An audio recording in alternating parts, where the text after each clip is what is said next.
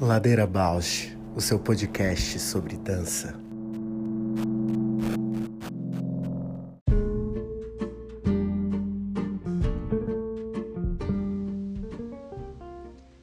Ladeira Bausch é um encontro semanal para mover pensamentos de corpo.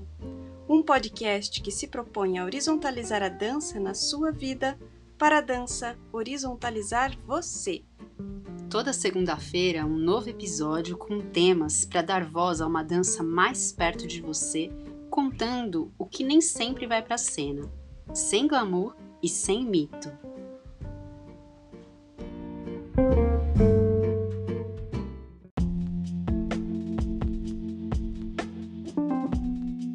Olá, meu nome é Juliana Zelensky Alves. Sou bailarina, professora, pesquisadora, artesã e artífice da dança na infância. Compor o Ladeira me move porque borra minha presença na escuta do outro. Me identifico, me emociono, e enquanto documentamos todos estes afetos. Olá, eu sou a Paula Petreca, bailarina, professora de História da Dança e curiosa. Eu estou aqui nessa ladeira para encontrar vozes, movimentos, biografias que me inspirem a aprofundar meus gestos sensíveis no mundo.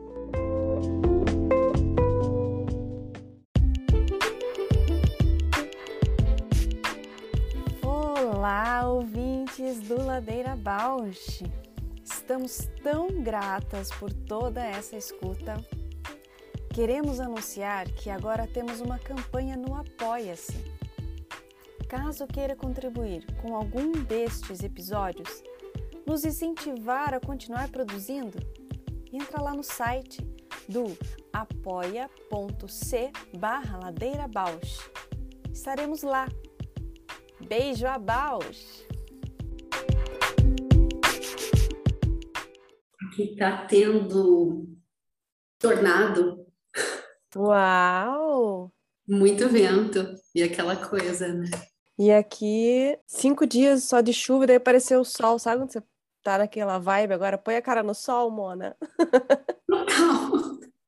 Tipo, banho no cachorro, lava roupa, passa pano. Abre as janelas. Abre as janelas, coloca travesseiro no sol. tudo úmido, assim, tudo mofando. Credo, cinco dias só de chuva. Nossa, isso me lembra quando a gente morava em Lisboa, aqueles janeiro, fevereiro, que chovia dois meses seguidos, mofava, mofava a alma. então, você sabe como é que eu tô me sentindo hoje. Sei super. Nossa, deixa eu ver em Curitiba, 11 graus.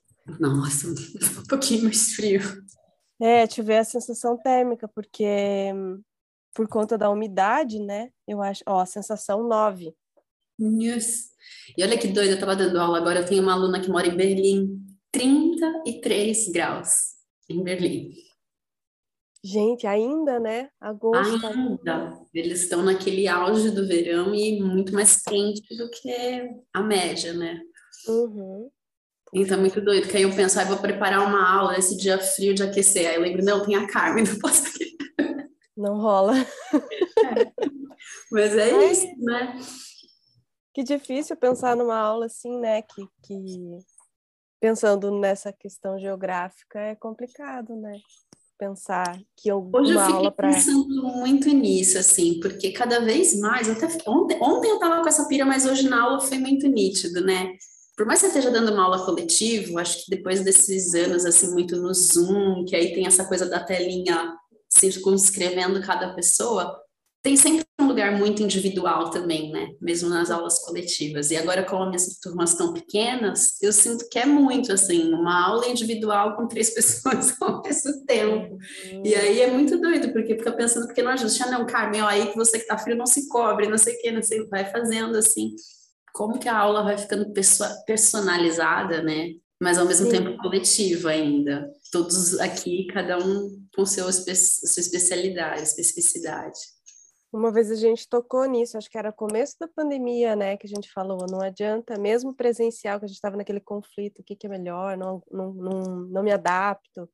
E no fundo é isso, acho que a gente aprendeu muito, né? Que a aprendizagem e a experiência é individual. A troca passa muito mais pela, pela palavra, pelo compartilhamento de diferentes formas do que a experiência mesmo. Eu, assim, por mais que, nossa, foi difícil, não sei o que, eu sinto que esse negócio do Zoom treinou o olhar para olhar cada um. Não que antes não estivesse, mas é diferente, mudou algo, sabe? Eu percebi que tem até algo como a pessoa, a relação com a câmera, se ela deixa ligada, se ela deixa fechada, se ela se posiciona, como que ela pensou o espaço para se posicionar, como que ela articula, né, a, essa relação de espelho, né? Às vezes você fica mais se vendo ou vendo o outro, ou nem quer se ver, uhum. ou se vê e fica fissurador na sua imagem. Então, tudo isso também revela muito também de como que você está em relação à prática. Quantas camadas, né?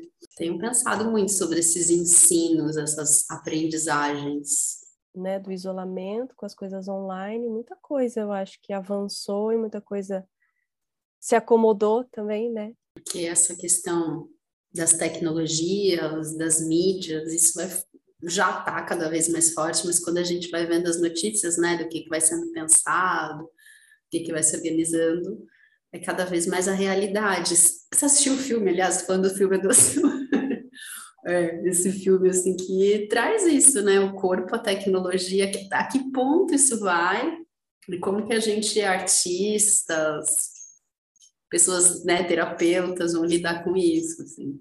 Ai, não consegui assistir ainda.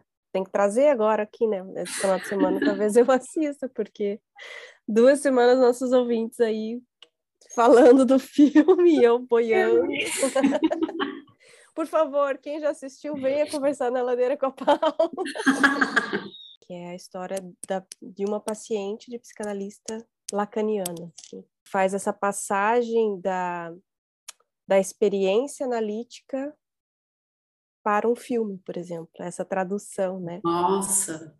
E deles falam que é um passe, você quando você relata, encontra uma forma de relatar a tua experiência analítica é o tal do passe, que é você criar uma maneira de contar como que foi a sua análise. E passe, porque passe me remete para coisa espiritual, né? Do tomar um passe, dar um passe.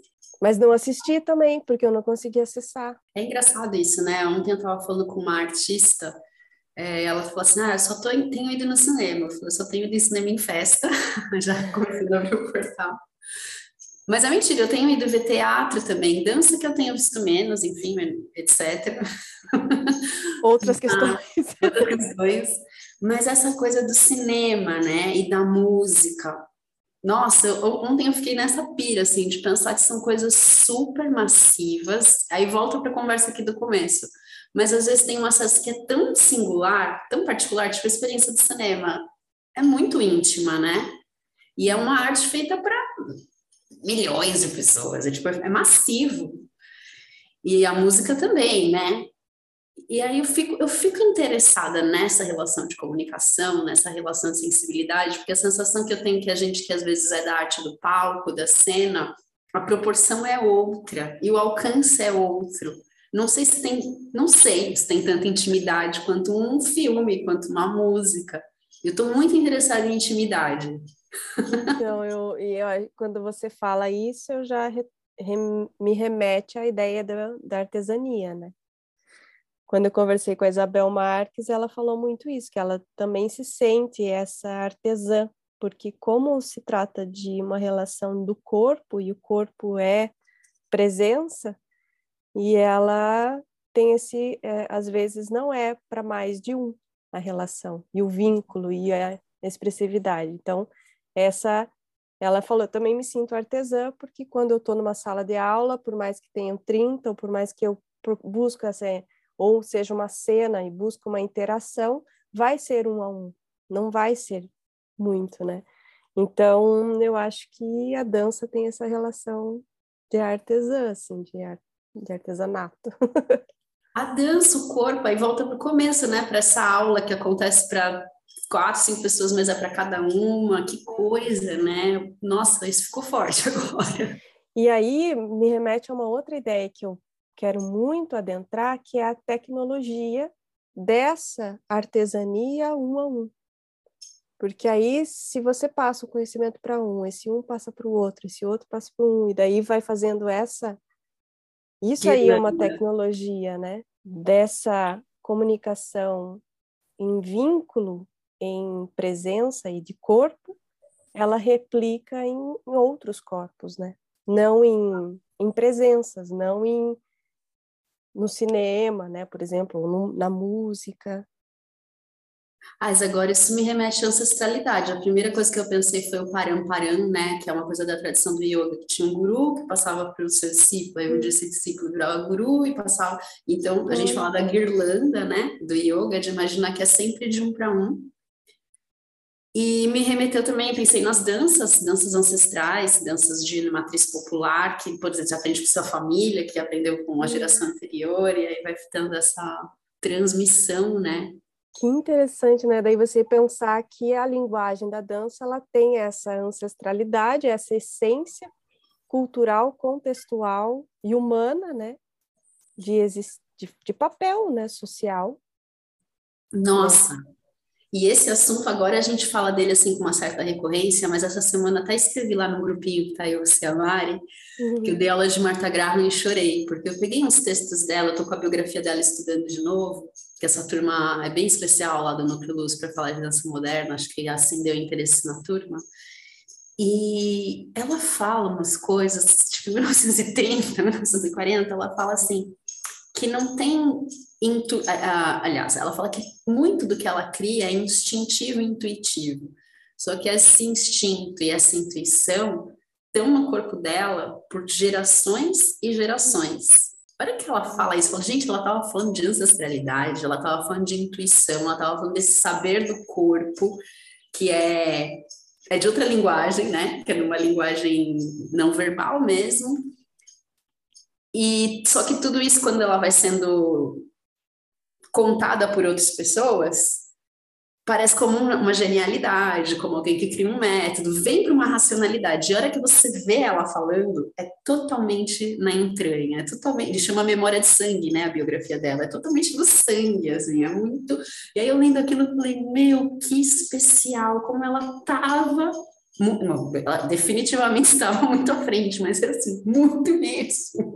Conectadíssima, pulsando vidas, né? Não só nossa! E pensar que ela estava num período pós-guerra também, né? Uhum. E acho que tem muito a ver com o que a gente está tendo que renascer nesse momento e se conectar, né?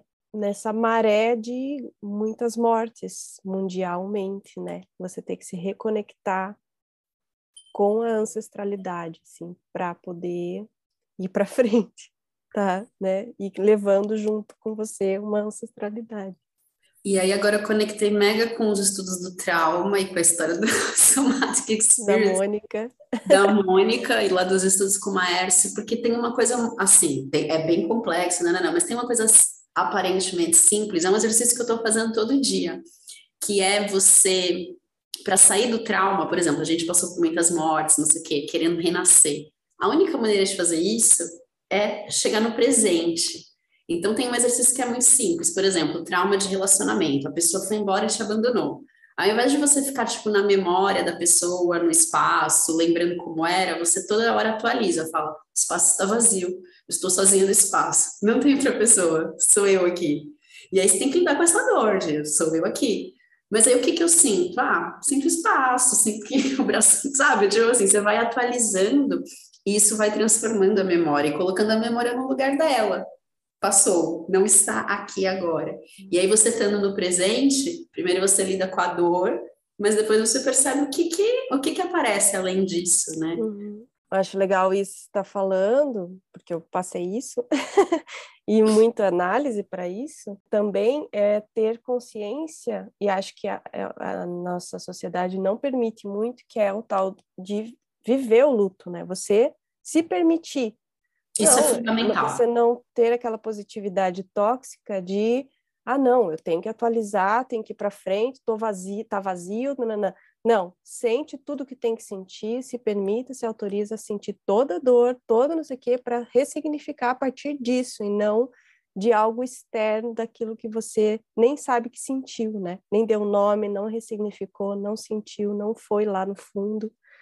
Então, é, é isso, essa é uma segunda etapa pós o luto, né? Porque a é. gente vai passar. E que esse luto pode ter uma duração muito variável, pode ser Sim. uma década da tua vida. Elaborando isso. Todo mundo está enlutado por essa pandemia. Seja lá porque perdeu, né, profissão, rotina, é, a fase, né? Eu perdi uma fase das crianças. A fase, é. Que deu um salto, simplesmente passou. Foram dois anos que eu, a, a infância delas ali foram conectadas por outra coisa. E outra coisa que eu ia falar, quando você ressignifica e vive isso, você começa a sublimar, né? Para criar ressignificação, você precisa ritualizar certas coisas. E aí que eu acho que faz muito sentido falar de ritualizar. E aí eu acho que a gente faz um círculo da dança. Por que, que ela não é para massa? Por que, que, ela é presença? Por que, que ela é um a um? Por que, que ela é ambientes de, de presença, né? de contato, de conexão, de vínculo?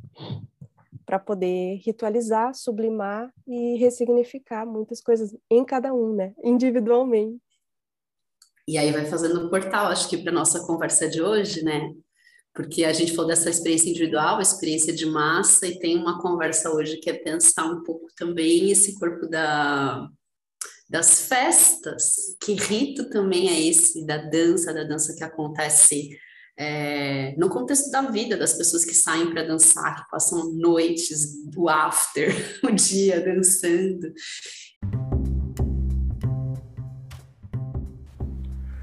Ladeira Bausch, o seu podcast sobre dança.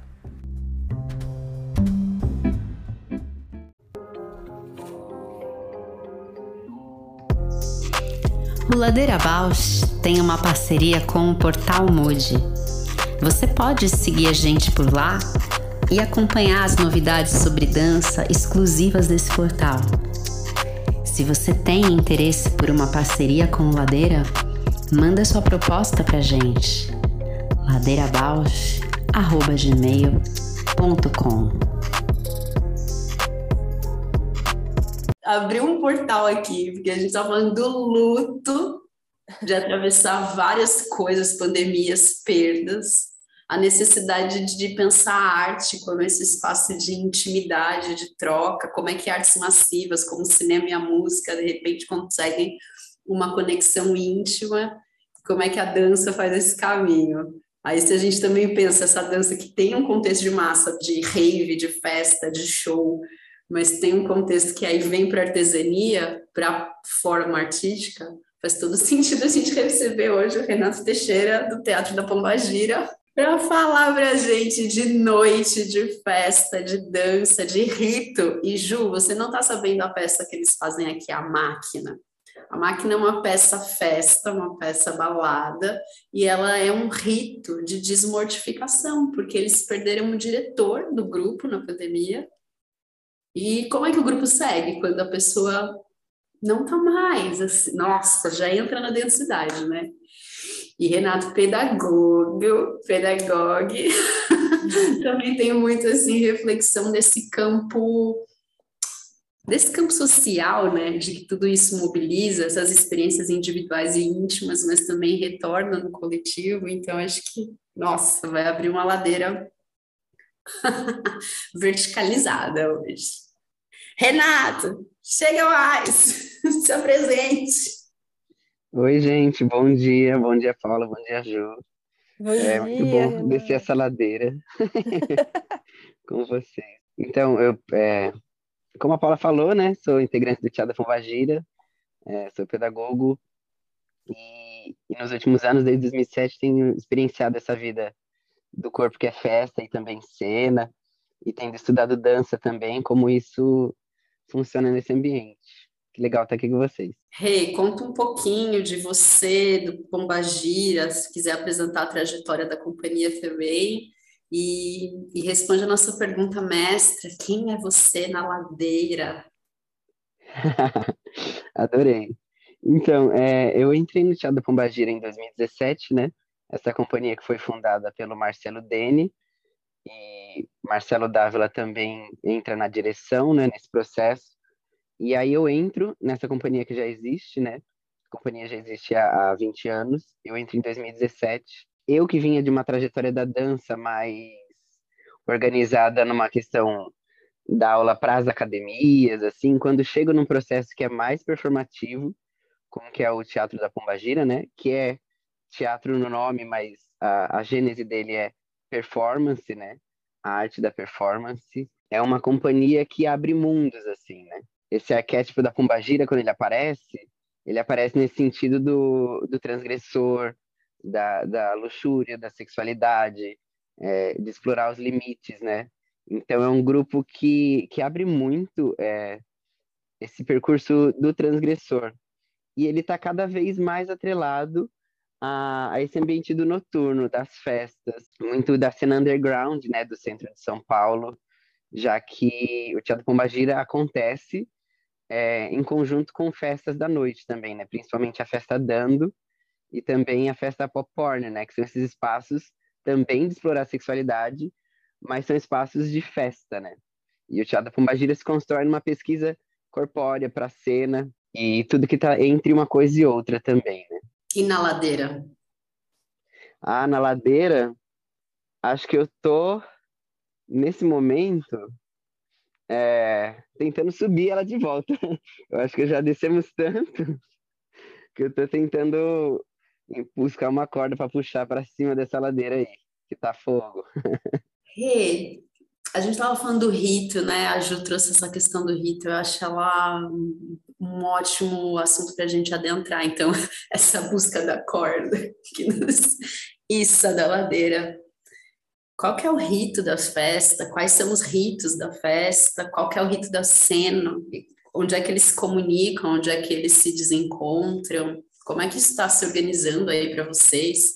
Eu fui ver a máquina, Júpiter. Vou dar spoiler, gente. A máquina está em cartaz aqui até o fim do mês, segunda e terça, no Teatro Mars. E tem momentos onde a plateia inteira entra na cena. E assim, de uma maneira, eu até falo para eles, como vocês conduzem esses momentos, assim, porque é muito fluido o que acontece, e tem coreografias com contagem, mas é claro, né, tem toda uma questão ali que acontece que a plateia entra e faz, e todo mundo lá fazendo a coreo, que me emociona sempre. Eu já fui assistir três vezes, eu acho, e vou mais, porque essa força, né, do que vocês conseguem trazer no público para o corpo de vocês é muito, para mim, é muito ritualístico e muito importante, muito transformadora. Mas volto à pergunta aqui. Onde é que o rito da festa, o rito do teatro se encontram, se distanciam? Como é que vocês estão organizando isso na poética de vocês? Para a gente, o rito é, é muito importante, né? É, na pesquisa de máquina, ele aparece muito, porque nesse contexto urbano, né, de, de, pesquisar o que, que são esses corpos urbanos, esses desejos dos corpos urbanos, a gente percebe que esse cenário urbano está bem exaurido, né, de lugares. E a festa passa a ser esse lugar de rito também, de encontro, que está escasso, assim, né? De você produzir lugares de encontro, de coletividade, numa potência que não é nova, porque isso é histórico, né? Do, do encontro, da dança junto, e aí, quando a poética se encontra, é quando a gente percebe que o lugar da festa é um lugar de disposição, então as pessoas desejam estar naquele lugar, né? Então se movem aquele lugar. É um lugar onde se canaliza várias potências, mas também é, se exacerbam coisas, né? Porque às vezes as pessoas estão ali para liberar as energias, né? Para onde vai tudo isso e como canaliza? Então a gente acha que esse uníssono que a gente constrói né, na, na poética do trabalho e, e das festas se baseia muito numa estratégia de resgatar uma coletividade que não é uma massa, porque cada um ali vem com suas angústias, suas potências, seus desejos, é, mas também é, tendo essa, essa confiança no encontro, assim. Então a gente nunca propõe algo que é para além da disposição de quem está ali, né? Então é muito a partir do vibrar junto. Então, é, o que é máquina no sentido que é engrenagem de massa, também é uma engrenagem de coletividade, que só funciona por causa das disposições das pessoas que estão ali, né? E aí o rito como esse esse demarcador no espaço e no tempo, né? Então é o momento do rito. Ele acontece dentro daquele lugar. Fora dali é outra coisa, sabe? Então tem muito a ver com o encontro, com a disponibilidade e com as potências que surgem do junto mesmo. Eu acho que esse é o cerne assim do, do rito que máquina propõe. Nossa, eu tô muito muito afim de ver. Olha, e é coincidentemente, uh, recentemente, há uma semana atrás, eu conversei com uma amiga, a Cili, que a gente se conhece há vinte e poucos anos, assim, né, desde a faculdade. E eu falei, nossa, Cili, lembra da, das baladas que a gente ia? Dela, ah, eu continuo indo. Eu fiz assim, uau! E aí, né, agora mães e a vida. Daí me dei conta, eu falei, sabe que eu me dei conta que eu não curtia muito ir na balada, porque eu ia para dançar e a balada não era muito isso a vibe. As outras pessoas não, então eu ficava muito sozinha porque eu, porque eu não bebo, não, né, não socializava de outras maneiras. Eu ia para dançar e ficava meio excluída e sentia que ficava cansada depois porque o que eu ia fazer ali, depois eu, eu passava a semana digerindo o que eu ia fazer ali. Passava cansada, com dor no corpo, com algumas sensações assim presentes assim que vinham dessa dessa experiência. Daí eu me dei conta porque não tinha espaço onde todas as aulas que eu fazia durante a semana, experiências de corpo, não tinha onde eu extravasar aquilo, não tinha um espaço que eu ritualizasse a minha experiência de corpo. E eu ia para balada que não era de longe era talvez um espaço que preparado para isso naquela época, né? E agora você falando isso, que, que vocês estão pensando com carinho e com esse conjunto, com essa coletividade, um espaço para isso, eu fico muito, muito, muito feliz. É, você falou dessa, dessa coisa de, de exaurir, né, de cansaço que a balada traz, porque é isso, é, são longas horas e várias disponibilidades, né? Então, cada pessoa ali tá carregando, quer liberar alguma coisa, né? E a gente não sabe, a gente não conhece aquelas pessoas. E cada uma tem seus fluxos, seus desejos. E aí, passando do trabalho cênico do, do máquina para as festas, que eu também trabalho como performer, é perceber isso, assim, o que, que aquela galera tá fazendo ali, como que ela vai reagir, e como eu tenho uma preparação corporal para também não entrar nessas, nessa outra vibe, nessa energia, né? Porque ao mesmo tempo que a gente está como performer para trazer uma presença, trazer uma potência, a gente também não pode se esgotar nessas outras canalizações que aparecem no caminho, né? E, e aí eu acho que essa é uma, uma chave que, que vai da festa para a pesquisa do máquina. A máquina aparece como festa, mas também como rito e trabalho corporal, assim. Então tem uma dramaturgia, tem uns porquês. A gente funciona também com bar aberto, mas nem de longe é o primordial, né? Porque a gente sabe que as relações se dão a partir das socializações contemporâneas, né? E isso envolve também beber alguma coisa para liberar esses, essas ansiedades e, às vezes, inseguranças, né? Timidezes, que a gente está cada vez mais constringido e constrangido, né? Da, do nosso corpo no espaço. Então, a poética e a dramaturgia do Teatro Pombagira, nessa pesquisa que chama, como a Paula falou, desmortificar, é justamente para encontrar esse eros, essa potência é, dentro desse cenário de terra arrasada pós-apocalipse, assim, e como a gente encontrou na festa, nesse espaço é, de rito, a socialização e a vida, a potência de agir, né? Nossa, que bonito pensar que está tá sendo pensado com cuidado, né? Está sendo cuidado esse, esse ambiente, né? E, e com uma certa é, abertura, né? Vem com o que tem e, e esteja como pode, né? Acha os teus, teus recursos para poder é, desmortificar. Muito legal essa palavra. Tem algo que eu estou muito. A Paula sabe que a gente tem trocado, e acho que vem com essa clareza, essa minha pergunta, que eu vou fazer agora, depois de ouvir a Mônica Infante, que foi o último episódio que a gente colocou no ar essa semana, que é essa questão, às vezes, o profissional já tem tanto tempo de carreira, tanta experiência, tanta bagagem cênica, técnica, de experiência, e mesmo assim criam-se barreiras de se apropriar do próprio corpo para estar em cena, para performar, para propor dança, ou para ritualizar, seja lá o que for. Então, eu me pergunto sobre essas desculpas que a gente cria para dançar ou para não dançar. Aí eu coloco esse dançar como lugar de. Às vezes a dança é vista como um lugar só poético e não pode ser qualquer coisa, ou é só vista como dança técnica e não pode ser qualquer coisa, ou é só vista como balada e não cabe na cena, por exemplo, né? Então essa é a minha crise que eu estou no momento. Agora se vira com essa pergunta. Nossa, é, a gente tem essa tendência, né, que eu, é, eu costumo pensar que nunca é individual o sintoma, né? Eu acho que o sintoma é sempre coletivo. E essas limitações são coletivas mesmo, né? Da gente falar, ah, não, isso eu não posso. Ah, não, isso aqui não cabe aqui. E aí eu acho que a gente tem que ficar tensionando essa corda, né? De eu volto para desmortificar, né? É desmortificar também nossos limites, nossa tendência de se desconstringir. Então, eu acho que eu passo muito por isso também, tenho muita dificuldade de propor técnica no espaço que se diz mais de rito, de, de liberação, e ao mesmo tempo, quando falo, ah, e agora vou dançar no palco, tem que ser assim, assim, assim, fazer aquele, aquele repertório de movimento que a gente acha que é para o palco, né? Mas eu acho que é, é coletivo isso, é uma limitação, é uma outra máquina, uma máquina de esvaziamento das intensidades, né? Que acontece com a gente.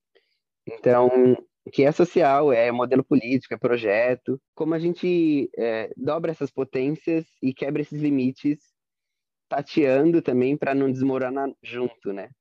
Porque quando a gente acaba derrubando muitos limites, é muito perigoso a gente terminar com uma terra arrasada, né?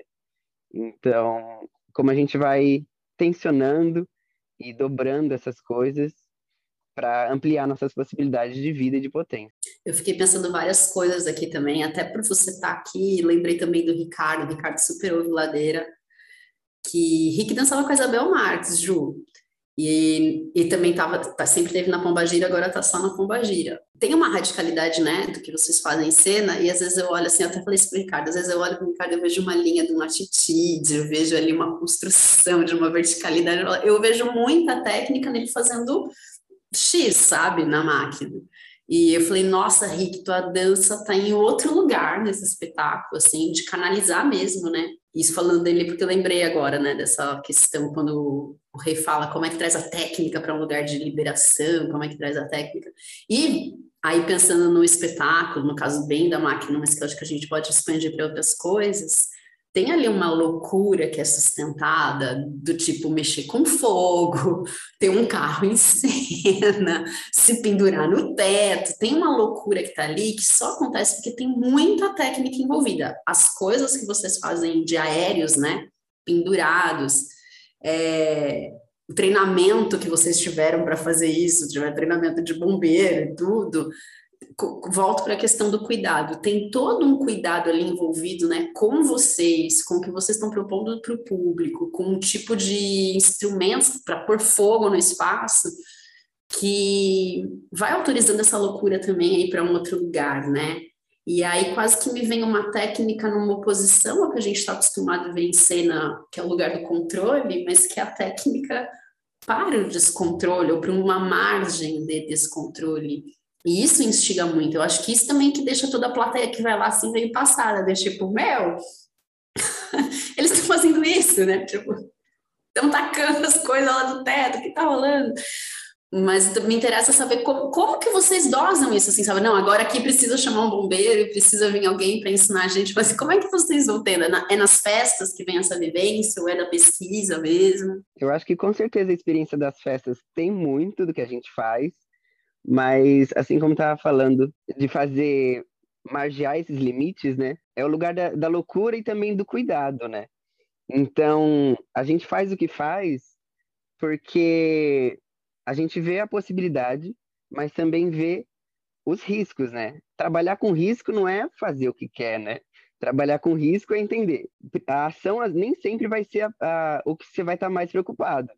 Às vezes, quando está rolando uma cena de fogo, ou, por exemplo, quando a Priscila Toscano estava com a gente em cena, no terceiro trimestre de gravidez, enquanto coisas caíam do teto e pessoas eram içadas. Às vezes a ação, ela é o menor, assim. Por isso que eu acho que o técnico, o técnico do máquina, a contrarregragem, é o que brilha mais, assim. Porque tem toda esse, essa preocupação e aí, às vezes o público está tão concentrado naquela coisa que é atípica, por exemplo, um carro sendo içado, que não percebe que tem toda, é, às vezes a maior parte do elenco está concentrado em operar onde o público está, onde é, o bombeiro está posicionado, o segurança está posicionado, e como está a limpeza do chão, o chão está seco. Então, é uma loucura, mas é um rito. E assim como um rito tem os cuidados, né? É, pensar assim num, num rito de chá, por exemplo, que tem todo um cuidado de quais são os objetos, quais são a ordem dos procedimentos. É muito procedimental, assim. É esquisito pensar nisso, numa loucura procedimental, mas é essa expansão, assim, né? De não é uma soltura sem preocupação, é uma soltura com cautela, assim, também, né? E aí parece que não tem cautela porque a gente não está acostumado com intensidade, né? Dá para ser cauteloso também na nessa nessa intensidade, nessa violência. Então, eu acho que mescla muito, assim. E aí, na proposta desse argumento, né, do Marcelo Dávila e do Marcelo Dene, falecido, é, é isso, essa potência de vida desses espaços de festa, desses espaços de cena, da radicalidade, da sexualidade, mas é, sem a irresponsabilidade do cuidado, né? Eu acho que o cuidado é o que abraça todo o rito, né? Do começo ao fim. Muito interessante você falar isso, porque a última experiência mais ritualística que eu tive talvez tenha sido o Temascal que eu fui e que, que tenha isso, né? Você, você se descontrola ou você tá à beira, né? À beira de se descontrolar, mas quem quem está conduzindo o ritual tenha uma experiência, uma vivência e que aquela intensidade pode ir além porque está ali sob um, um controle de a, a hora que a porta abre, a hora que joga, a música que canta, a mediação que faz se alguém passa mal, se alguém tem toda uma isso que você falou da a parte técnica, né? A parte estrutural assim, muito bonito isso. E pensar que a gente não tem esses ambientes nós urbanos não temos muito esse ambiente de ritualizar, né? E não sabe muito o que é isso, não sabe o que é vivenciar. E daí quando quando vê, vislumbra algo que tem fogo, que tem elementos da natureza, que tem força e intensidade, acha que é loucura. Mas é simplesmente a presença desses, desses elementos né, que está aqui à nossa volta. Muito interessante você falar isso, e que tem é tudo cuidadoso e que tem é, a, o vislumbrar dessas potências, dessas presenças, desses elementos, mas que não é dali para para um vandalismo ou dali para algo violento ou algo destrutivo, né? Muito interessante. É, eu acho que essa violência, a agressividade, e a gente percebe que ela ela era muito direcionada até pelos discursos assim de até a própria radicalidade no discurso geral é, é considerado negativa, é uma coisa a ser bloqueada, né? A ser limitada. E aí você percebe que a radicalidade é só uma forma da potência de agir, que pode se manifestar para diversas direções, assim. Não é porque ela é agressiva que ela é agressiva com o outro, né? Ela pode ser agressiva no sentido de dispersão, de exalar um corpo, sabe? De, de produzir outro estado corporal. Ela não precisa ser direcionada a agredir o outro, né? Então, às vezes, ela é justamente para a gente levantar os ânimos, para a gente sair desse marasmo, desse, desse cansaço, desse esgotamento, que é muito mais esgotamento que cansaço, né? Que cansaço a gente dorme e passa, né? O esgotamento a gente acorda já com ele. Então, o que está faltando ali? Qual é esse eros? Qual é essa radicalidade? E aí o que a gente propõe é, num teatro que não tem falas, né? Durante a peça inteira não há a palavra, é corpo, né? É a realidade do corpo se manifestando ali e aí operando com esse mundo que é físico também, né? Que tem essa materialidade do metal, do fogo, da água, tudo isso, assim, desse suor. Então, é uma mescla de tudo para reagir, para vamos lá, vamos aquecer esses motores aí e subir a ladeira. Sabe o que me chama a atenção, né? É claro que a gente se conhece super bem, eu sei o quanto você lê, Renata, uma biblioteca ambulante. Eu sei também né, da pesquisa da Pombagira, o quanto a discussão, a reflexão é presente mas a sensação que eu tenho, né, diferente de outras peças performativas, que chega às vezes até um público meio, ah, ouviu falar do bafinho que tá rolando, aí vai, chega de paraquedas e só curte bafinho, eu tenho a sensação que todo esse trabalho de reflexão, essa consciência que vocês têm sobre o que vocês estão propondo e provocando, eu tenho a sensação que isso chega na plateia, e que quase o impacto da máquina é justamente nessa chave dupla, porque tem, tipo, uma loucura, uma radicalidade, uma liberação, uma vanguarda, mas tem ali algo muito embasado, né? Tem uma linguagem que está se construindo com muita consciência.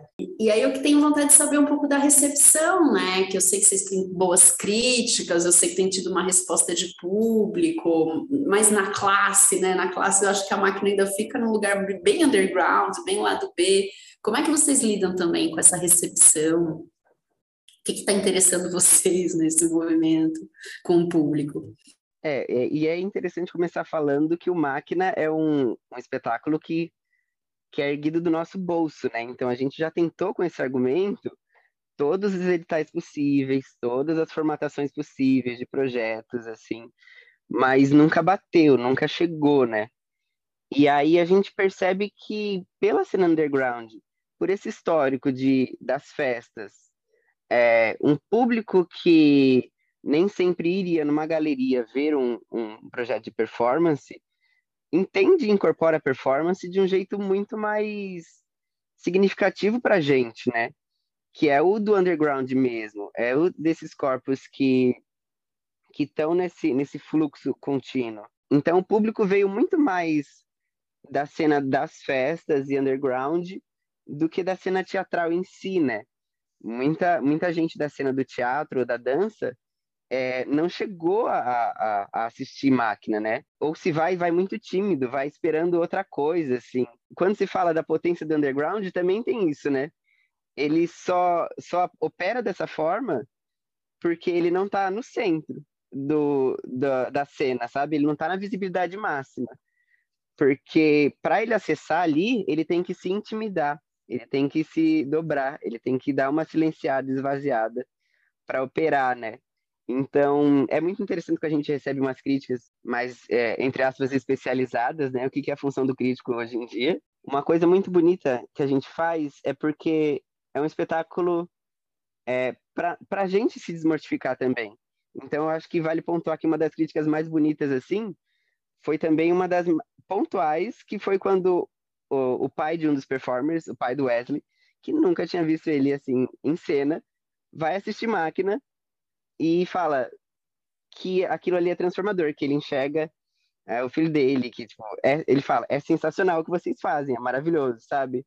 Então é muito mais essa crítica do íntimo, do público que que não fala, nossa, como vocês ensaiaram muito, olha como vocês é, executam lindamente essa operação dramatúrgica, assim. É muito mais a, a pessoa que chega e sai movido, sabe? É, que se emociona, que, que se vê, que faz parte, fala, nossa, eu nunca vivi uma coisa dessa. É muito mais legal do que eu, eu nunca vi uma coisa dessa, né? Então é muito mais sobre o viver, experienciar, assim.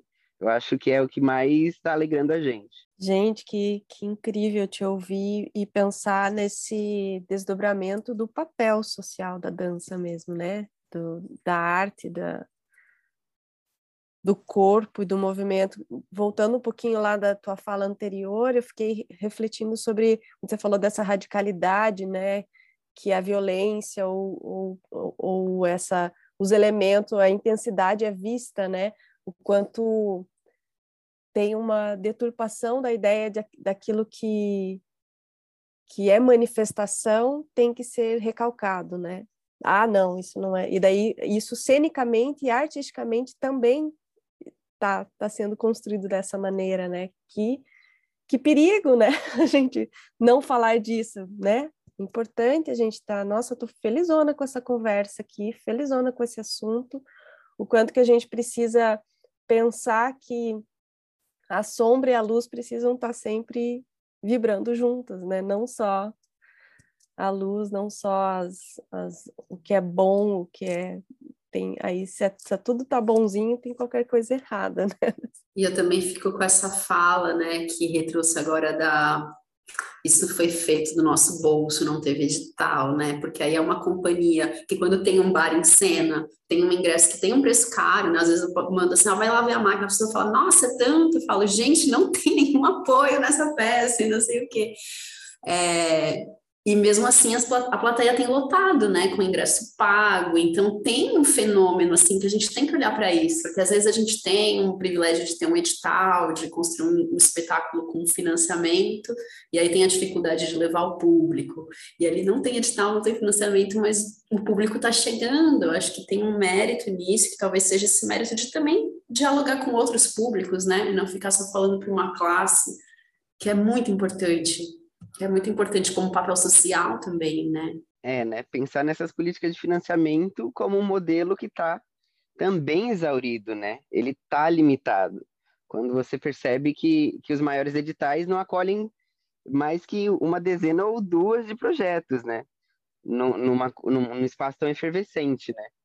Então, ao mesmo tempo que a gente não glamoriza a precariedade, de falar, ah, vamos fazer sempre do bolso, mas a gente também opera nela. A gente não pode não acreditar que ela é, é não é a realidade, né? Então, volto para as experiências das festas, né? Como que a gente vai fazer para levantar esse dinheiro? E aí não é só bilheteria, são parcerias com é, a própria casa do Teatro Mars, que nos acolheu para pesquisa, para ensaio e para realização. E, e já falando do Teatro Mars, assim, é um teatro que está ali há 40 anos, né? Foi construído é, pelas mãos da Lilian Breda, que está em cena também com a gente no Mars, na, na máquina, né? E aí é um teatro que ficou 20 anos parado de, para, de receber é, temporadas cênicas e ele teve que trocar de chave também. Era um espaço é, de cena que vira um espaço para festas, então muitas festas de São Paulo underground usam a caixa preta do Teatro Mars, que tem um pé direito de 15 metros, onde a gente faz todas as nossas loucuras, e aí virou um lugar de festas. É, festa corporativa, festa é, underground, é, raves e tal. E aí desmortifica-se também esse espaço quando a gente volta para a primeira temporada cênica em 20 anos naquele teatro, com um espetáculo que é os dois, é cena e é festa, né? Então, é, quando a Paula fala de buscar outros públicos, é isso que está urgente ali, né?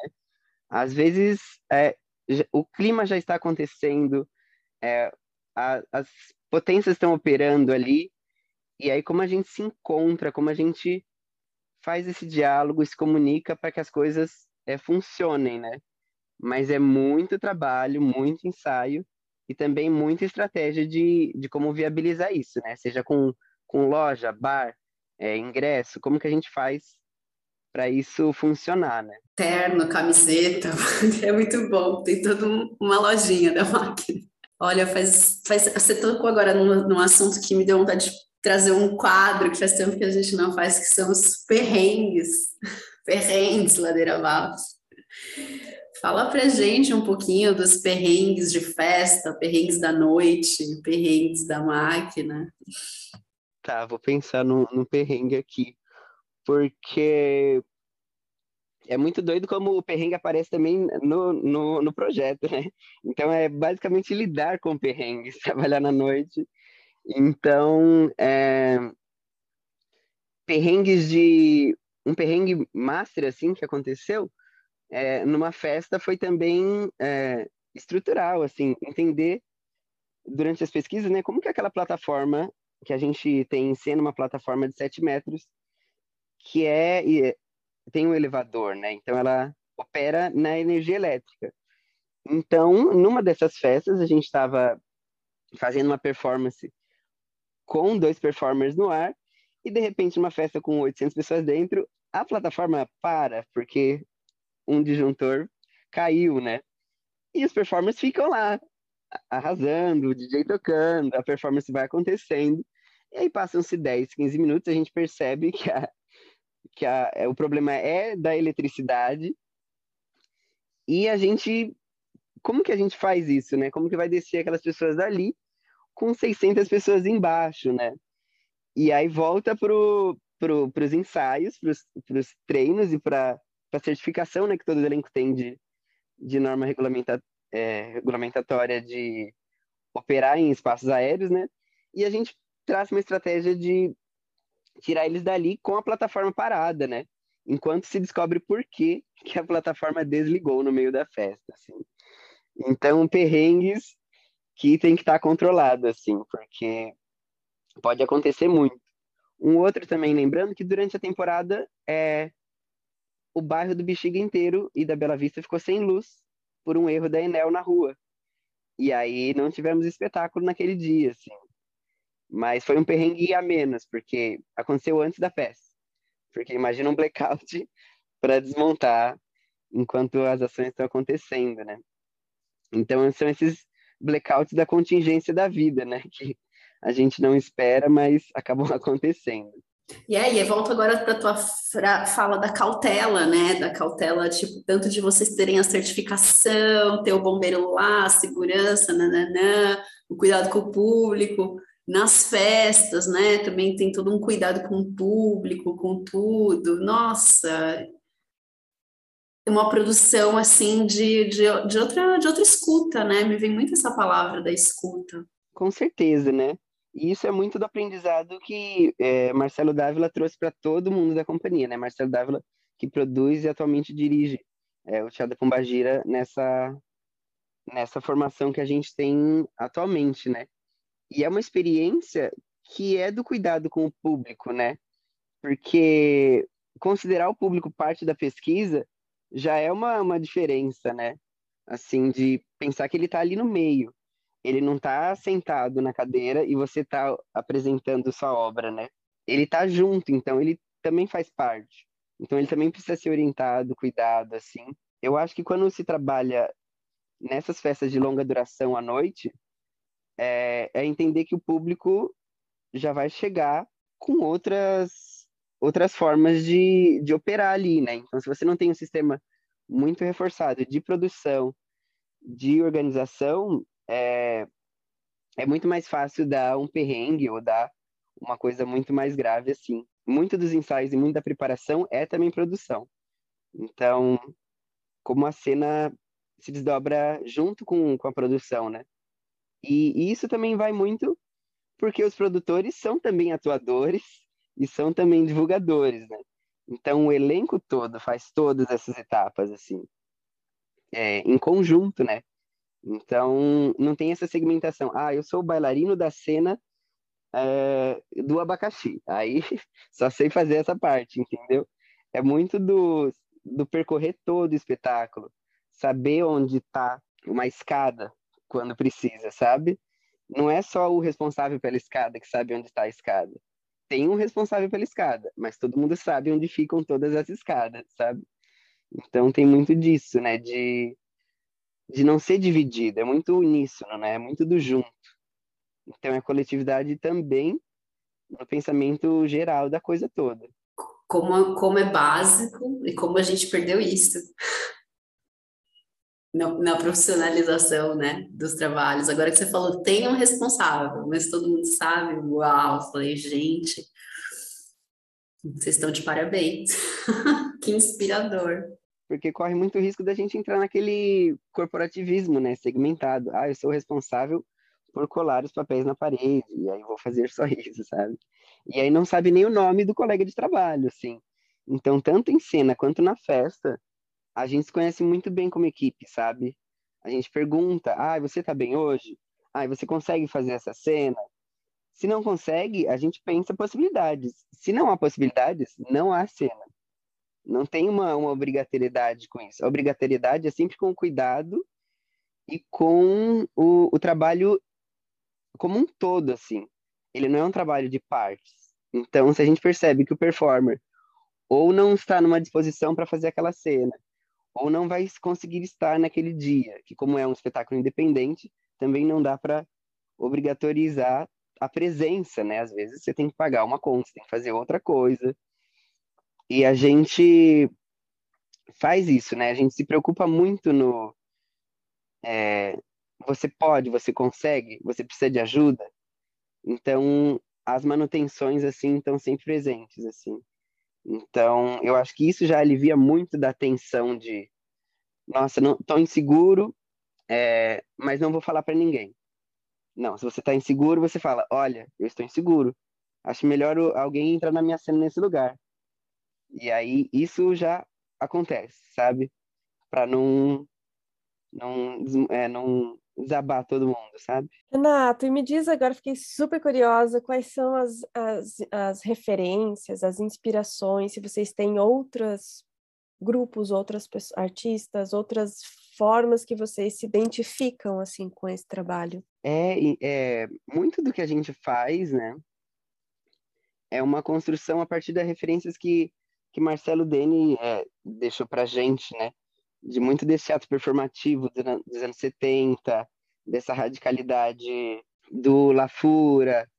Então, essa, esse teatro que também é performance assim e de uma radicalidade aparece muito pra gente. E aí nesse trabalho mais recente, o Máquina, ele se inspira muito nessa cena underground, na cena punk. E quando a gente pensa na conversa com a própria Lilian Breda, né, ela fala que parte disso é um, um círculo de soleil punk, assim, sabe? Que ao mesmo tempo que é muito acrobático e cênico, tem tem muito de uma radicalidade que só é possível porque mescla com isso, com as artes visuais, com colagem de imagens, né? Então, a gente cria essas imagens absurdas a partir muito de uma colagem performativa, né? De combinação de signos opostos que, que só se combinam porque pela possibilidade de se combinar, assim, sem um, uma pretensão de, de criar um significado, mas entendendo que a combinação é capaz de produzir significados, né? Então, você mescla um, um carro e uma mulher grávida em cima dele, dirigindo, sabe? Então, não é sobre uma mensagem, é sobre o que acontece no entre desses dois signos, assim. Então a gente se inspira muito no trabalho da, da performance desses anos 70, dessa radicalidade que estava ali pungindo, né? E também desse trabalho de colagem, assim, que muito das artes visuais, e do teatro e, e tudo mais. E muito das experiências individuais de cada performer, né? Como, como Paula falou, a gente tem Ricardo que passa pela formação em dança, passa pela Unicamp, temos atores formados, temos circenses, então, o grupo é muito é, diversificado, assim, sabe? Então, cada um consegue trazer sua sua experiência, sua trajetória e suas referências, assim. Ótimo. Prometo que vai ser a última pergunta, mas já despertou aqui uma coisa que a gente vem tocando muito também, que é a questão de mercado de trabalho, leis trabalhistas, contratos, é, segurança de trabalho, é, a gente vê, na, eu tenho experiência da dança dessa é, displicência, né? Esse, essa forma relapsa de lidar com os contratos, com o mercado de trabalho, assim.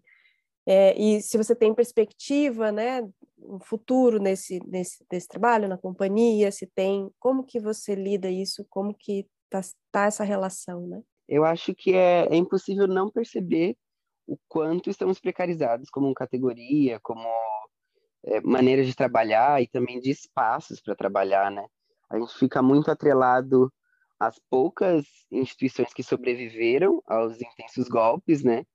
Então, sem dúvida, é o mercado de trabalho que está escasso e está precarizado, né? O que a gente tem feito é operar nessa precariedade, assim. Não, não nego que, que é um, um modo de trabalho, é um mercado que está super precarizado. E nisso a gente vai encontrando essas, essas formas, essas linhas de fuga, né, e de sobrevivência. Seja performando em festas, seja operacionalizando essas festas, né, seja buscando novas parcerias, né. A gente entra agora, é, numa semana que a gente não vai conseguir operar o espetáculo, a gente tem a parceria com o espaço Love Knox e a gente vai começar a fazer um ciclo de aulas. Então, como a gente cava esses espaços, né? Então, no ciclo de aulas, a gente troca justamente todas essas questões das trajetórias individuais e também da pesquisa, né? Então, eu acho que é um mercado de trabalho que a, se diversificar tem sido a, as rotas de fuga, assim.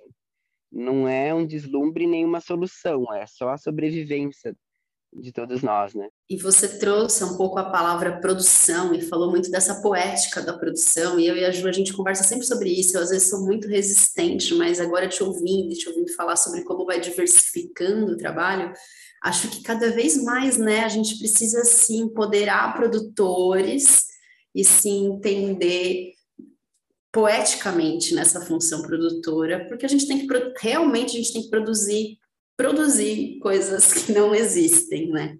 É, e produzir é, sem também é, essa limitação, né, que a gente às vezes tem do arquétipo do produtor. Ah, agora sou produtor, vou colocar um blazer, vou sentar na frente do computador. Não, você é produtor, mas você também é ensinador, você produz, você engaja essa poética, você faz parte da cena, não só porque é, você precisa, mas porque você deseja estar nesses espaços, assim, sabe? E aí é perceber que é, você também não faz sozinho, porque fazer sozinho é uma sobrecarga desumana, né? Mas você coletiviza, você compartilha todas essas funções, né? Eu acho que essa, essa questão do especialista, ela vai perdendo um, um pouco de propósito, assim, quando você tem se, se mostra numa, numa sociedade que exige de você das mais diversas dos mais diversos âmbitos, né? Então você precisa mesmo ter essa essa fluidez, essa maleabilidade. Você não é uma peça, você é a máquina inteira, sabe? Você tem que operar tudo, mas não sozinho, com certeza não sozinho. Acho que a gente vai encaminhando, né? no final, muitas aulas aqui hoje, que incrível. Rê, deixa o serviço da máquina, vocês estão em cartaz até o fim do mês, como as pessoas podem ver, como podem apoiar, deixa os arrobas, o Pix, fala tudo aí pra gente. Sim, muito obrigado. Então, estamos com máquina para mais quatro apresentações, segunda e terça, no Teatro Mars, na Bela Vista, em São Paulo. Vocês podem acompanhar a gente é, pelo nosso site, que é teatrodapombagira.art, e também pelo Instagram, que é máquina underline teatro da Pombagira, né? E, e lá vocês conseguem ver também as informações desse ciclo de aulas que a gente vai abrir e também mais informações de outros projetos que estão aí para o segundo semestre, né? A gente vai com máquina até agosto porque a gente já está é, trabalhando em novos projetos, nossa, novas necessidades e urgências, né? Então, agradeço, sigam o Tchau da Pombagira no Instagram. Querido, muito obrigada, que bom te conhecer. Nossa, fiquei muito feliz com essa conversa, acho que é essencial, assim, relevante demais a gente tocar nessa ladeira. Eu achei que você ia falar que era da ladeira alguém que chegava com som e daí veio outra outra perspectiva. Que bom. Eu também Obrigado. muito feliz, que é muita troca com rede sempre. E agora, assim, poder aprofundar em várias conversas que às vezes a gente tem meio picada no dia a dia foi incrível e, puxa, muita inspiração, né, Ju? Muitas, muitos assuntos inspiradores aqui. Vai ser uma delícia esse episódio. Obrigado, obrigado mesmo, assim. Ai, mas agora uma coisa assim, super. Eu fiquei muito na cabeça com o que Paula me falou essa semana aí do, da potência dos corpos que fervem. Eu fiquei muito com isso na cabeça, porque essa semana choveu muito e a gente estava literalmente expelindo fumaça, assim, o corpo fumaçava. E aí eu vi isso e falei, nossa, olha os corpos fervendo, não só na festa, mas também na realidade, assim, fervendo mesmo, porque o corpo quente, né? Boris Reality, é o mantra.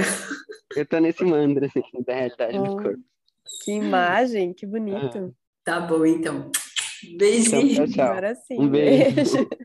tchau, tchau.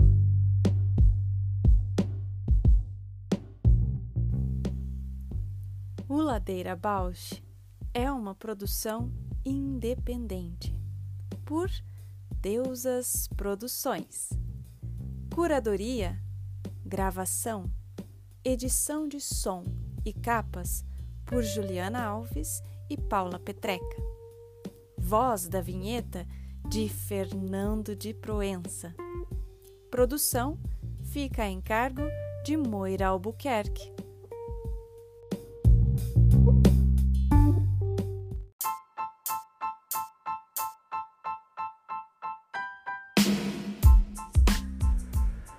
Ladeira Bausch, o seu podcast sobre dança.